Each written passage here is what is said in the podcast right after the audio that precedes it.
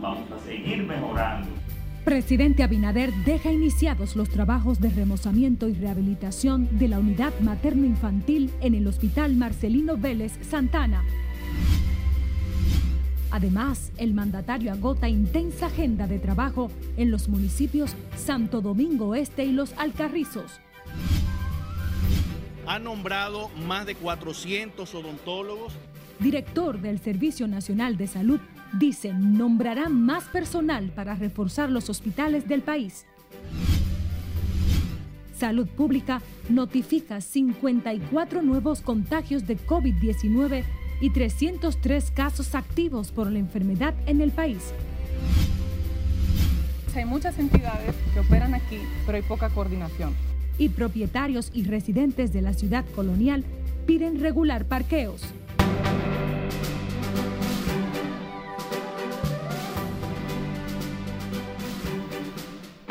Hola, muy buenas tardes, casi noche. Bienvenidos a Noticias RNN, emisión fin de semana. Soy María Cristina Rodríguez y estamos aquí para compartirles las noticias de actualidad en la presente jornada. El presidente Luis Abinader dejó iniciados este sábado los trabajos de remozamiento y rehabilitación del viejo edificio del Hospital Marcelino Vélez Santana en Santo Domingo Oeste que será convertido en una unidad materna infantil. Al mandatario, el mandatario advirtió que en su gobierno no se inician acciones que no se puedan terminar. Laura Lamar nos amplía. Hemos ido mejorando, vamos a seguir mejorando.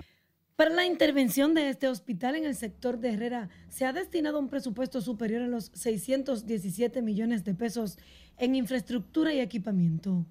El presidente Luis Abinader destacó la importancia del centro médico para elevar la calidad de salud de los residentes de la zona. Estoy muy contento con el inicio de estos trabajos y esperamos, eh, doctor Mario Lama, que en agosto del próximo año estemos aquí para inaugurando esta maternidad para beneficio de todos los habitantes de la región de Santo Domingo Este y también de toda la región oeste del Gran Santo Domingo.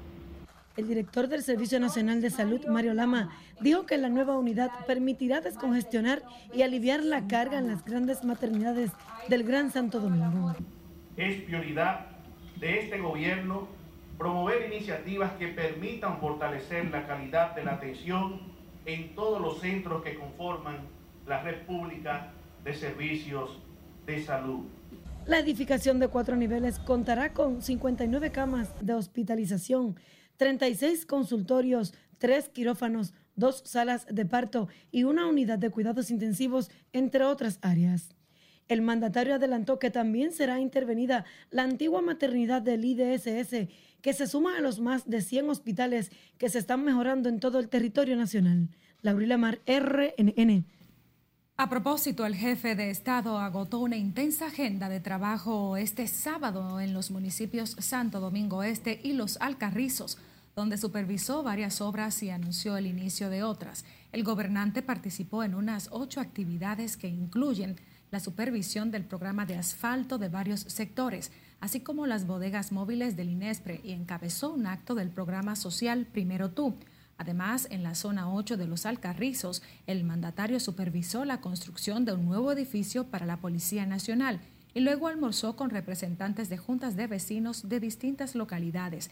Mañana el presidente de la República continuará con la agitada agenda de fin de semana en esa demarcación. Seguimos con el tema porque el alcalde de los Alcarrizos, Cristian Encarnación, saludó las intervenciones del presidente Luis Abinader en ese municipio este fin de semana. Encarnación dijo que estas obras impactarán positivamente a los residentes de los Alcarrizos, municipio considerado el más grande de Santo Domingo contribuyendo con su desarrollo económico.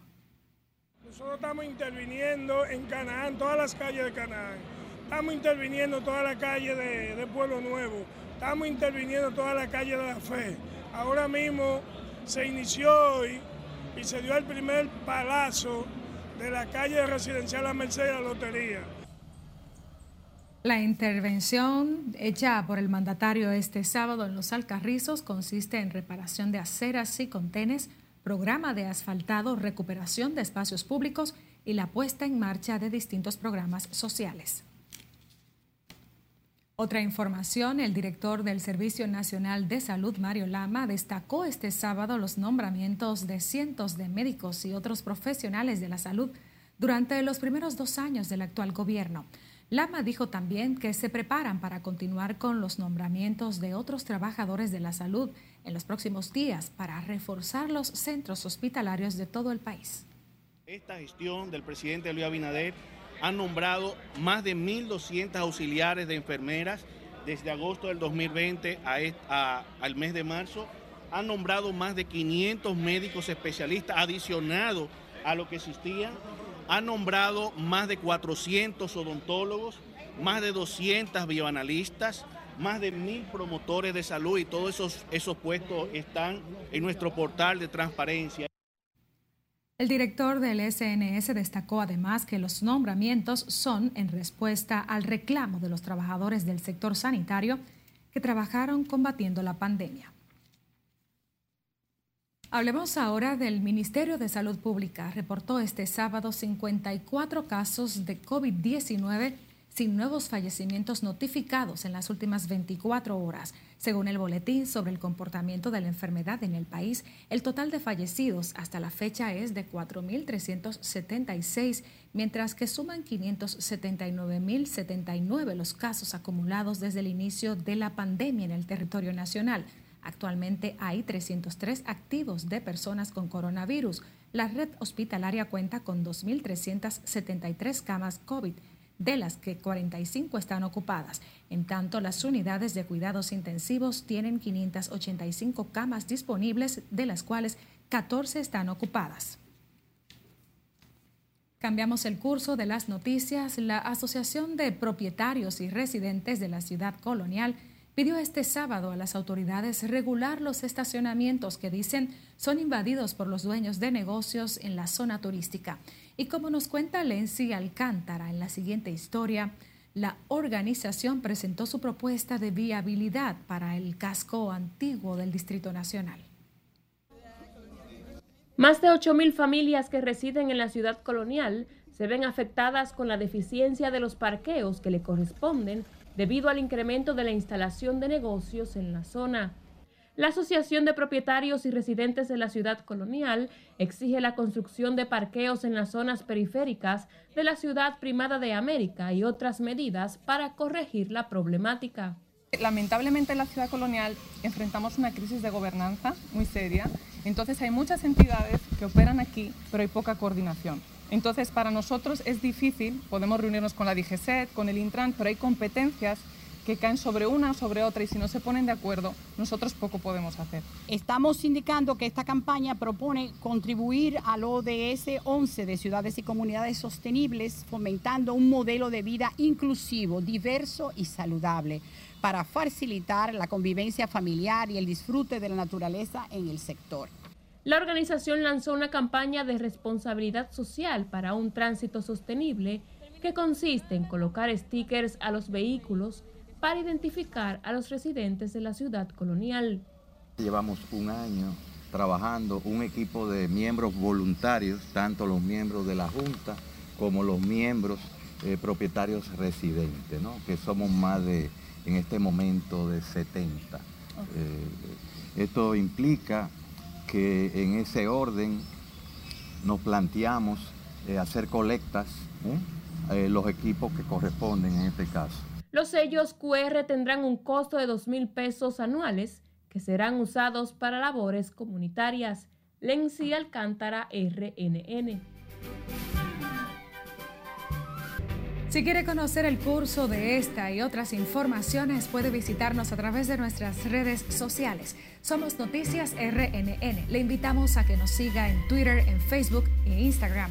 También puede enviarnos sus denuncias e imágenes a nuestra línea de WhatsApp o puede escuchar nuestras emisiones de noticias en las distintas plataformas de audio.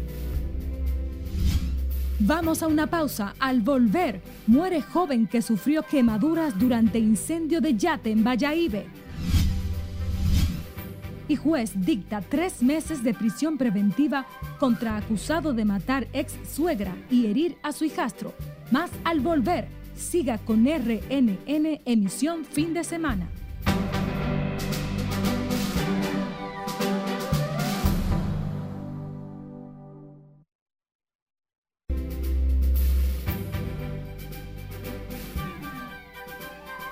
Gracias por seguir en sintonía con nosotros. En el plano internacional, Rusia mantuvo este sábado los ataques en el este y sur de Ucrania, tras reconocer por primera vez uno de sus planes para construir un corredor terrestre entre Donbass y la anexionada península de Crimea.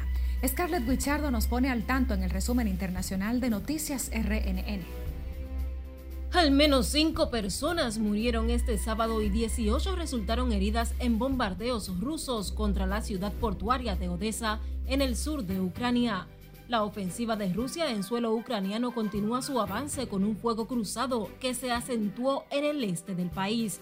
Un general ruso expresó que la intención de su país es lograr el control del sur de Ucrania después de adjudicarse la región del este.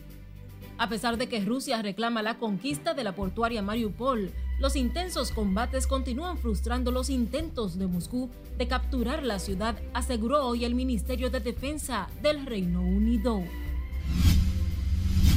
El Papa Francisco criticó la guerra de Ucrania y las que ocurren en otras partes del mundo porque destruyen a todos y dijo que es urgente que las sociedades recuperen la civilización del amor. El pontífice realizó estas reflexiones en dos audiencias en el Vaticano, donde retomó su agenda después de anular varios actos para someterse a controles médicos, informaron fuentes oficiales.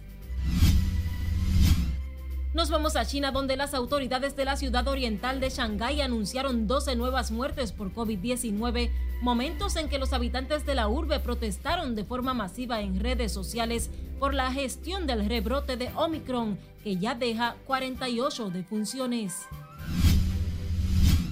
El presidente peruano Pedro Castillo presentará un proyecto de ley para incluir en las próximas elecciones municipales y regionales consultas sobre una nueva constitución. En caso de que proceda la elaboración de una nueva Carta Magna, sustituirá a la vigente en el país implementada en 1993 por el expresidente Alberto Fujimori. Y el padre de Devani Escobar, la joven de 18 años que estuvo desaparecida durante 13 días hasta el reciente hallazgo de su cuerpo, denunció negligencia por parte de la fiscalía en el caso de su hija. Varias protestas se registran en diferentes lugares de México en medio de la indignación por el caso. Devani Escobar fue hallada sin vida dentro de la cisterna de agua de un motel en el norteño estado de Nuevo León. En las internacionales, Scarlett Guillardo, RNN. Así las cosas en el mundo, regresamos al plano local. Falleció la mañana de este sábado el joven Danny Danger de Paula, quien sufrió fuertes quemaduras en su cuerpo el pasado martes tras incendiarse una lancha que salía desde allí hacia la isla Saona. La víctima que residía en una comunidad de la provincia La Alta Gracia sufrió quemaduras de tercer grado en su cuerpo. Junto a De Paula resultaron con quemaduras otros dos jóvenes que recibieron atenciones en el centro médico del Central Romana. La embarcación siniestrada pertenece a una empresa dedicada a organizar excursiones hacia la isla Saona. En otra información, conductores públicos y privados valoraron como positiva la decisión del Instituto Nacional de Transporte y Tránsito Terrestre de iniciar los protocolos para la entrega de los autobuses retenidos en el canódromo. Miguel de la Rosa con más detalles. La medida fue adoptada a raíz del incidente protagonizado en esas instalaciones por agentes de la DGCET en el que fueron agredidos el defensor del pueblo y varios miembros de la prensa. Sí, mi carro está legal, mi carro está correcto con todo. No tenía que pagar ni siquiera una multa. ¿Por qué no me la entregaron? Es una charlatanería. La posible entrega de los vehículos retenidos en el canódromo, mejor conocido como el cementerio de las chatarras, es aplaudida por ciudadanos que se han visto afectados por los trámites y grabas al momento de retirar sus vehículos del lugar.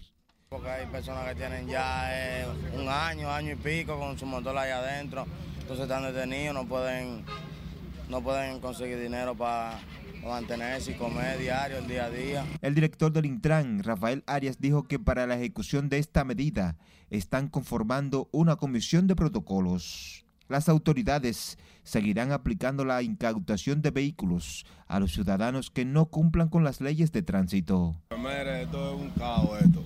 Esto es un caos grande. Voy a andar al día con todos mis papeles para que no tenga inconveniente en la calle.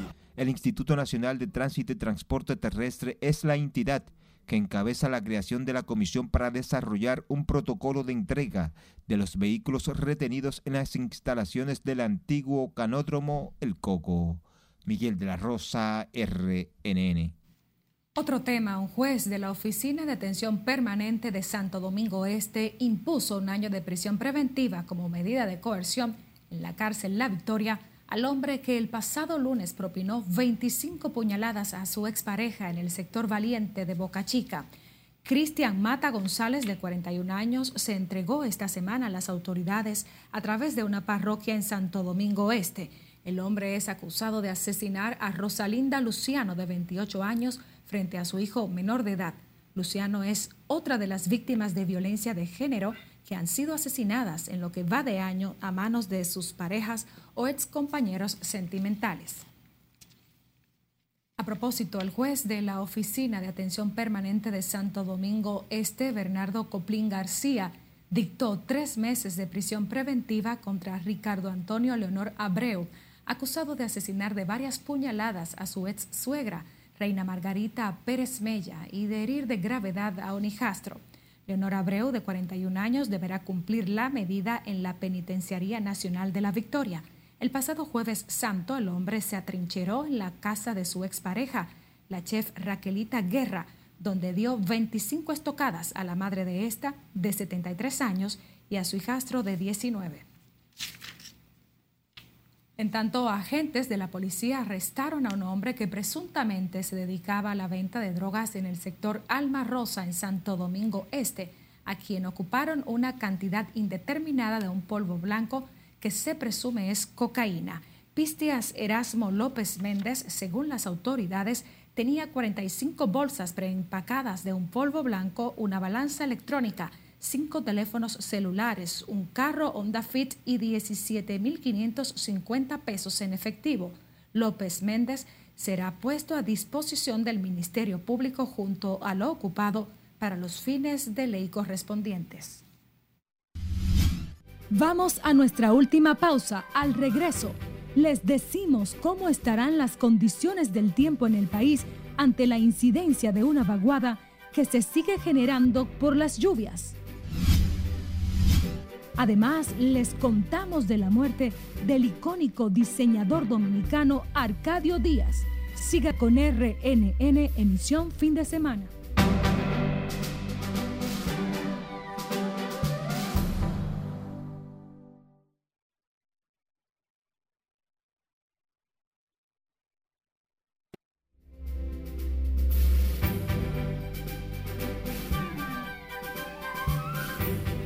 Seguimos con más noticias. La Oficina Nacional de Meteorología prevé que las lluvias continuarán debilitándose en gran parte del territorio nacional. Sin embargo, se esperan esta noche precipitaciones en algunas localidades. Tenemos en directo al predictor Christopher Florian desde la Oficina Nacional de Meteorología, ONAMET, con todos los detalles. Adelante, buenas tardes, casi noche. Saludos, muy buenas noches. Las precipitaciones que han ocurrido esta tarde han estado concentradas principalmente en localidades del sureste, suroeste y la cordillera central. La Oficina Nacional de Meteorología, debido a la reducción de las lluvias, ha descontinuado algunas provincias y otras la hemos mantenido. Ante inundaciones repentinas, crecidas de ríos, arroyos y cañadas, así también como deslizamientos de tierras. Las provincias que hemos mantenido en alerta meteorológica son Santo Domingo, La Vega, Monseñor Noel, Monte Plata y San Cristóbal. Para lo que resta de la noche, las precipitaciones, las que están ocurriendo actualmente, comenzarán a disminuir conforme avance la misma noche. Para mañana, las condiciones del tiempo se tornarán mejor al día anterior ya que tendremos una masa de aire con menor contenido de humedad, lo que favorecerá un cielo mayormente soleado, con nubes dispersas, siendo las precipitaciones muy escasas. Hasta aquí las informaciones del tiempo y con un servicio especial Desde la división de pronósticos se despide Christopher Florian. Muchísimas gracias, Christopher Florian, predictor meteorológico desde la ONAMET. En una nota lamentable, falleció este sábado a causa de un paro cardíaco el diseñador dominicano Arcadio Díaz mientras recibía atenciones médicas en el Aeropuerto Internacional de las Américas. Su deceso tuvo lugar luego de un vuelo procedente de Venezuela que hizo escala en Santo Domingo y que tenía como destino final la ciudad de Miami en Estados Unidos. Aunque nació en República Dominicana, Díaz se radicó por muchos años en Venezuela y se formó en importantes casas de moda de Nueva York y París. La Asociación Dominicana de Diseñadores de Moda se solidarizó con los familiares de Díaz por esta lamentable pérdida. Pasa su alma. Retiró su querella ante el Ministerio Público la madre de la menor de 16 años que acusaba de supuesta agresión sexual al intérprete de música urbana Adeli Ramírez Oviedo, mejor conocido como Rochi RD. Juan Christopher Pérez, abogado de la mujer, dijo que ésta retiró la querella el pasado jueves cuando firmó un desestimiento de la acción penal y civil. El Ministerio Público de Santo Domingo Este confirmó ayer la detención del artista urbano, luego de una orden dictada por Leomar Cruz Quesada, juez de atención permanente de esa jurisdicción. En una nota positiva, luego de la ceremonia de apertura de la vigésimo cuarta edición de la Feria Internacional del Libro en la ciudad colonial, amantes de la lectura y la cultura comienzan a circular por los diferentes stands en busca de las obras de sus autores favoritos. En tanto, comerciantes y vendedores de libros tienen altas expectativas con las ventas, luego de más de dos años de no realizarse el evento por las restricciones del coronavirus. Lenzi Alcántara con la historia. Pese a los retrasos ocasionados por las lluvias, la Feria Internacional del Libro inició este sábado de manera formal en la zona colonial. Los stands colocados entre las calles Las Damas e Isabel la Católica estarán abiertos al público desde las 9 de la mañana hasta las 9 de la noche. Los vendedores de libros tienen altas expectativas tras el levantamiento de las medidas sanitarias por el coronavirus. Esperando la feria desde hace dos años, tenemos dos años, 24 meses sin nuestra gran fiesta cultural y pues esperamos que todos los bibliófilos vengan, que nos gocemos en nuestra fiesta que es de todos nosotros. Las expectativas están bien altas ya que tenemos dos años eh, que, no, que no se hacía. Eh, ya aquí como, como, siempre se hace, tú sabes, y, hemos tenido eh, buena aceptación ya en la serie que, que tenemos. Los comerciantes llaman a los amantes de la lectura a aprovechar las ofertas de los libros en todas las áreas del conocimiento y el entretenimiento. La Feria del Libro es una iniciativa para el conocimiento. Si no hay conocimiento, los pueblos no avanzan. Ahora mismo estamos muy contentos de por fin, ¿verdad?, ir retomando poco a poco la normalidad. O sea que todo lo que podamos encontrar en el día de hoy, vamos a ver si le sacamos el mayor provecho. La presente edición de la Feria Internacional del Libro está dedicada a los escritores dominicanos Carmen Natalia y Pedro Peix y cuenta con la Unión Europea como invitado especial. En el evento cultural participarán más de 70 invitados de 15 países diferentes, entre los que se encuentran importantes autores dominicanos. La Feria Internacional del Libro se desarrollará hasta el 2 de mayo en la ciudad colonial de Santo Domingo. Lenzi Alcántara, RNN. Una última nota. La Alcaldía del Distrito Nacional y el Banco de Reservas entregaron este sábado el remozado Parque Las Avenidas, ubicado en el sector Villa Marina del Distrito Nacional. Con este suman 80 los espacios recreativos para niños y adultos que la alcaldesa del Distrito Nacional, Carolina Mejía, prometió remozar durante su gestión. Recuerdo que dije lo ideal que sería este espacio para todos los ciudadanos sin distinción. No pensando solo en los niños, que para mí tienen una importancia capital. Nuestros niños necesitan y merecen vivir en felicidad. Que su niñez sea recordada con alegría para que sean adultos sanos. Pero yo decía, no puedo dejar de ver este parque y pensar que pudiera ser un lugar donde a mi mamá le gustaría venir a orar. Inaugurando lo que al principio fue una reunión que la alcaldesa Carolina nos llamó al banco y nos dijo, Samuel, yo tengo un, un sueño y yo quiero que me acompañes en este sueño. Yo quiero remozar 80 parques de nuestra querida ciudad. Yo le dije, mira Carolina, qué bien, porque son 80 años que tiene el Banco de Reserva. Una mujer inteligente, con una mente brillante. El parque Las Avenidas permitirá a las familias de esos alrededores tener un espacio de recreación en medio de un ambiente seguro. Finalizamos la presente emisión de Noticias RNN. Yo soy María Cristina Rodríguez y agradezco en nombre del equipo su fiel compañía. Buenas noches.